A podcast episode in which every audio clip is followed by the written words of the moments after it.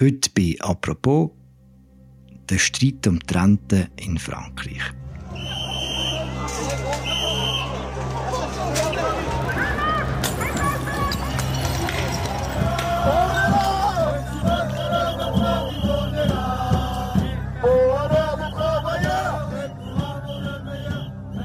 Diese Woche haben sie in Frankreich wieder gestreikt. Zum neunten Mal in Folge wegen dem gleichen Thema.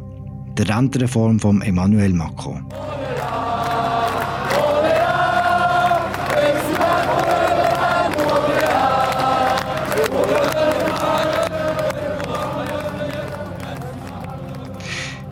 In Frankreich streitet man schon lange über die Reform. Für die Leute geht es darum, eine Erhöhung vom Rentenalter auf 64 zu verhindern. Für Emmanuel Macron geht es um seine politische Zukunft. Ein Misstrauensvotum hat der Präsident diesen Montag nur ganz knapp überstanden. Wie geht es jetzt weiter in Frankreich? Warum beharrt die Regierung so stark auf dieser Reform? Und warum löst das Strassenschlachten aus? Über das reden wir in einer neuen Folge von «Apropos», im täglichen Podcast vom Tagesanzeiger und der Redaktion der Media. Ich heiße Philipp Loser und mit zugeschaltet ist Simon Wittmer, Auslandredakteur bei der Media. Hallo Simon. Ciao Philipp.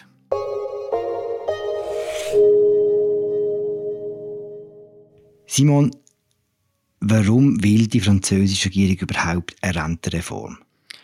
Ja, auch in Frankreich leben die Leute länger. Sie arbeiten im Schnitt auch weniger lang als in anderen europäischen Ländern. Also sie gehen im Schnitt ähm, früher in Pension. Und in einigen Jahren ist einfach kein Geld mehr rum, wird das System ähm, defizitär. Und darum ist das eigentlich schon bei der ersten Amtszeit von Emmanuel Macron ist das sein grosses Projekt gewesen. Das hat er dann müssen verschieben wegen Corona, aber ähm, jetzt wird er es durchziehen. Was sind die Deckpunkte der Reform? Das sind eigentlich zwei Hauptpunkte. Ähm, das eine ist, dass das Rentenalter von 62 auf 64 soll erhöht werden und das andere ist, dass die Anzahl Beitragsjahre von 42 auf 43 soll erhöht werden. Französinnen und Franzosen also länger arbeiten. Ist das das Hauptproblem bei der Reform? Ja, also ähm, Rentenalter an sich ist in Frankreich ein heikles. Thema. Das gibt eigentlich immer ähm, Probleme, schon bei früheren Regierungen, die das probiert haben.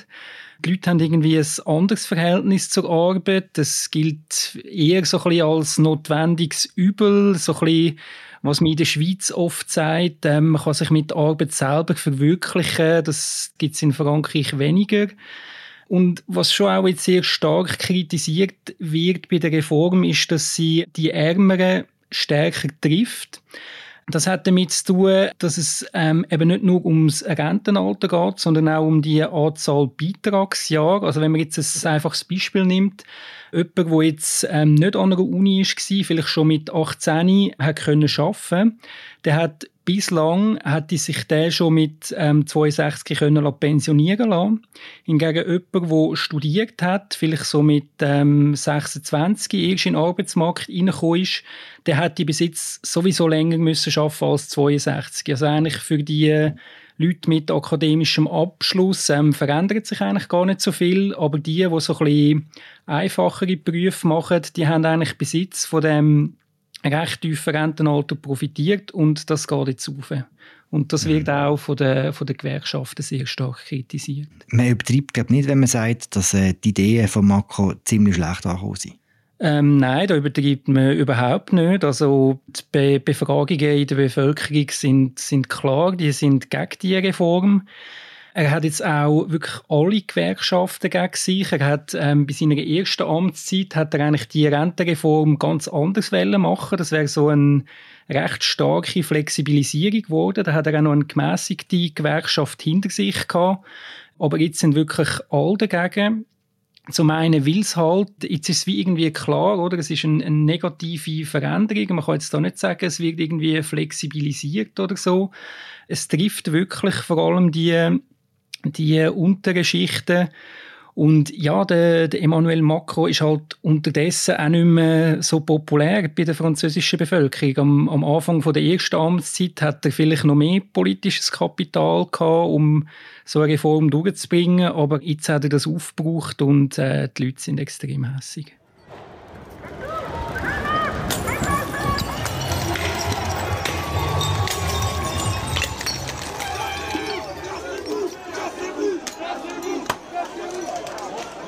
Und das sieht man ganz konkret auf der Straße.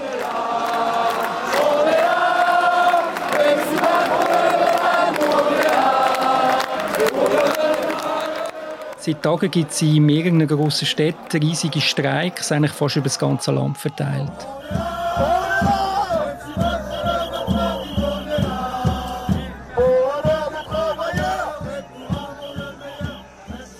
Und sind das vor allem Gewerkschaften, die auf die Straße gehen, oder sind es auch noch andere Gruppen und Parteien?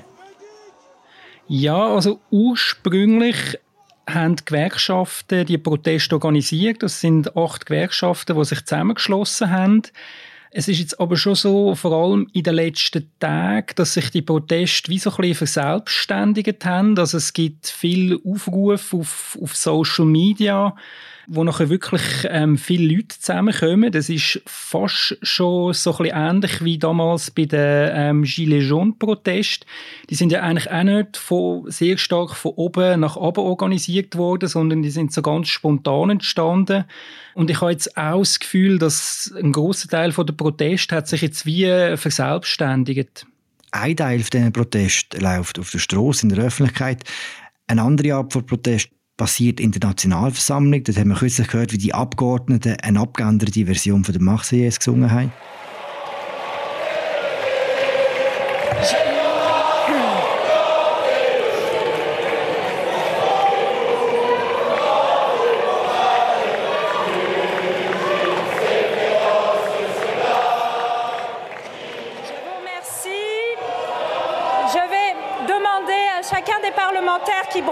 Pancarte de bien vouloir cesser immédiatement. Cela est contraire à notre règlement. Et la parole est à Madame la Première ministre. Mes chers collègues, mes chers collègues, s'il vous plaît. Warum sind die Abgeordneten so hässig? Also Die Opposition ist schon von Anfang an natürlich gegen die Rentenreform gewesen.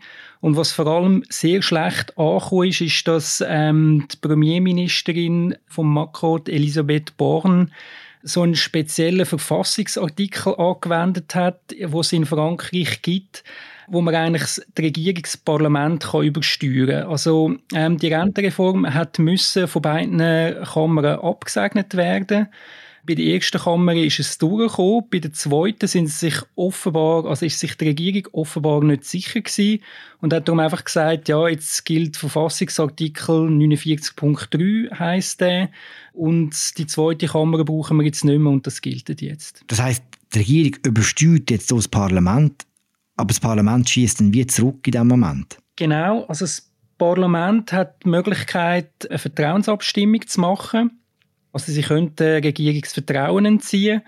Die Abstimmung ähm, hat es auch gegeben, aber die Regierung hat die knapp gewonnen, überraschend knapp, nur mit äh, neun Stimmen und ist jetzt auch noch im Amt drum. Ist denn mit Kritik an der Reform vor allem der Präsident Macron gemeint oder die Premierministerin Born? Ja, schon in erster Linie der Präsident, weil es halt seine Reform ist. Er hat das eben schon vor Jahren gesagt, dass er das will. Er probiert jetzt aber sehr stark, das auf die Premierministerin abzuschieben. Also er hat sich eigentlich sehr lang probiert, völlig draus zu halten, hat sich nur so am, am Rande ein bisschen geäussert, öffentlich. Jetzt erstmal wirklich ein langes Interview hat er am Mittwoch gegeben und er hat eigentlich wie probiert, ähm, seine Premierministerin so ein bisschen zum Gesicht von der Reform machen, weil er natürlich genau gewusst hat, dass das unpopulär ist. Das ist ein politisches Kalkül von ihm, aber es zeigt natürlich auch ein bisschen eine Führungsschwäche. Wenn er sie opfert, dann müssen sie auch entlassen, oder nicht? Ja, es hat auch Spekulationen gegeben, dass er das ähm, wird machen, allenfalls schon am Mittwoch, wo ähm, klar war, dass er das lange Fernsehinterview gibt. Sie selber hat sich offenbar auch schon dahingehend geäussert, dass sie dann könnte das Bauernopfer von dieser Reform werden Bis jetzt ähm, hat der Macron aber auf diesen Schritt verzichtet. Wie die Bevölkerung auf den ganzen parlamentarischen Prozess und jetzt auch auf das Interview von Macron reagiert? Ja, schlecht. Also ähm, die Leute, die schon hässig sind, die sind jetzt noch hässiger. Der Macron hat in seinem Interview hat so eine Art ähm, Augen zu und durch, ist so ein bisschen seine Hauptaussage gewesen. Also er hat gesagt, ähm, er mache die Reform nicht zum Vergnügen, es sei notwendig. Ähm, er hat jetzt nicht irgendwie ein grosses Mitgefühl gezeigt oder ähm, ja, so ein bisschen die Ärmeren müssen jetzt halt den Gürtel enger schnallen, es tut ihm leid. Also er hat wirklich sehr selbstbewusst agiert, also so ein bisschen eine Art akademischer Monolog. Und er hat auch ganz klar gesagt, ähm, er müsse nicht mehr wieder gewählt werden. Also der Macron ist ja noch, ist jetzt in der zweiten Amtszeit gewählt bis 2027. Er ist also offensichtlich auch bereit, unpopuläre Massnahmen zu treffen und auch die Proteste jetzt einmal abzuwarten. Kann man denn die Reform jetzt noch verhindern, nachdem sie durchs Parlament durch ist? Ja, theoretisch geht das noch. Ähm, ich sehe eigentlich wie so drei Möglichkeiten, die sind aber ähm, alle recht unwahrscheinlich. Also das eine ist, dass das Verfassungsgericht die Reform würde kassieren, also dass das Gericht dann wie sagt, ja, die Regierung hätte den oder hat das Parlament nicht dürfen überstimmen in dem konkreten Fall. Das ist aber recht unwahrscheinlich, weil ähm, es haben frühere Regierungen haben das bei anderen Gelegenheiten auch schon gemacht. Das ist jetzt nicht etwas völlig Exotisches, was da die Regierung gemacht hat. Weitere Möglichkeit ist, dass das Parlament irgendwie ein, ein, Referendum könnte initiieren aber das ist eigentlich in Frankreich auch eher eine theoretische Möglichkeit. Da sind die Hürden sehr hoch. Und ja, die letzte Möglichkeit, wo verhältnismäßig vielleicht noch am wahrscheinlichsten ist, ist, dass die Regierung halt ähm, Druck von der Straße nachher gibt. Also, dass es dermaßen großes Chaos ausbricht, dass sie dann die Reform doch zurücknehmen. Aber das sehe ich auch nicht. Also, der, der Macron hat das in seiner Fernsehansprache klar gesagt, dass, dass die Reform ähm, werde gelten. Und wenn er jetzt würde zurückkrebsen, wäre es natürlich ein riesiger Gesichtsverlust für ihn. Heißt aber im Umkehrschluss auch, dass die Proteste noch lange werden weitergehen? Ja, davon ist auszugehen. Also am, am Donnerstag ist der, der grösste Protest da gewesen. Das heißt aber nicht, dass das jetzt vorbei ist. Ich gehe davon aus, dass die noch sehr lange werden weitergehen, ja. Der Macron sagt selber, eben, für ihn spielt es keine Rolle. Er ist gewählt bis 2027. Äh, er wird nachher nicht mehr Präsident sein und auch nicht mehr antreten können. Aber für seine ganze Regierung ist das doch auf eine Art politischer Selbstmord, wenn man jetzt alles blockiert mit der Reform und die Leute so hässlich sind, oder nicht? Ja, das sehe ich auch so. Also man kann schon davon ausgehen, dass er jetzt bis ähm, am Ende von seiner Amtszeit innenpolitisch eigentlich nicht mehr viel vom Makro kommt. Er hat jetzt wirklich grosse Teile vom, vom Parlament gegen sich, hat Gewerkschaften gegen sich, was in Frankreich sehr schlecht ist.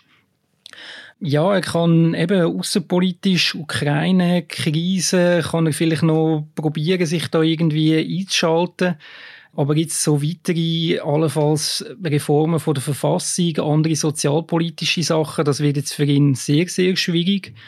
Und ich glaube, von dem, wo er vielleicht am, am meisten Angst hat sogar, ist, dass jetzt ähm, die sehr schlechte Stimmung in Frankreich dazu führt, dass dann bei den nächsten Präsidentschaftswahlen Marine Le Pen könnte gewinnen, weil das ist eigentlich das, was er immer gesagt hat, das wäre so ein Versagen von der französischen Politik, wenn das würde passieren. Und sie hat jetzt natürlich von dieser schlechten Stimmung profitiert. Sie ist zurzeit ähm, die Haupt- oder die, die populärste Politikerin in der Opposition. Und wenn er sozusagen mit so einer verkorksten Reform dazu führt, dass sie dann mal Präsidentin würde, würde das natürlich auf ihn zurückfallen.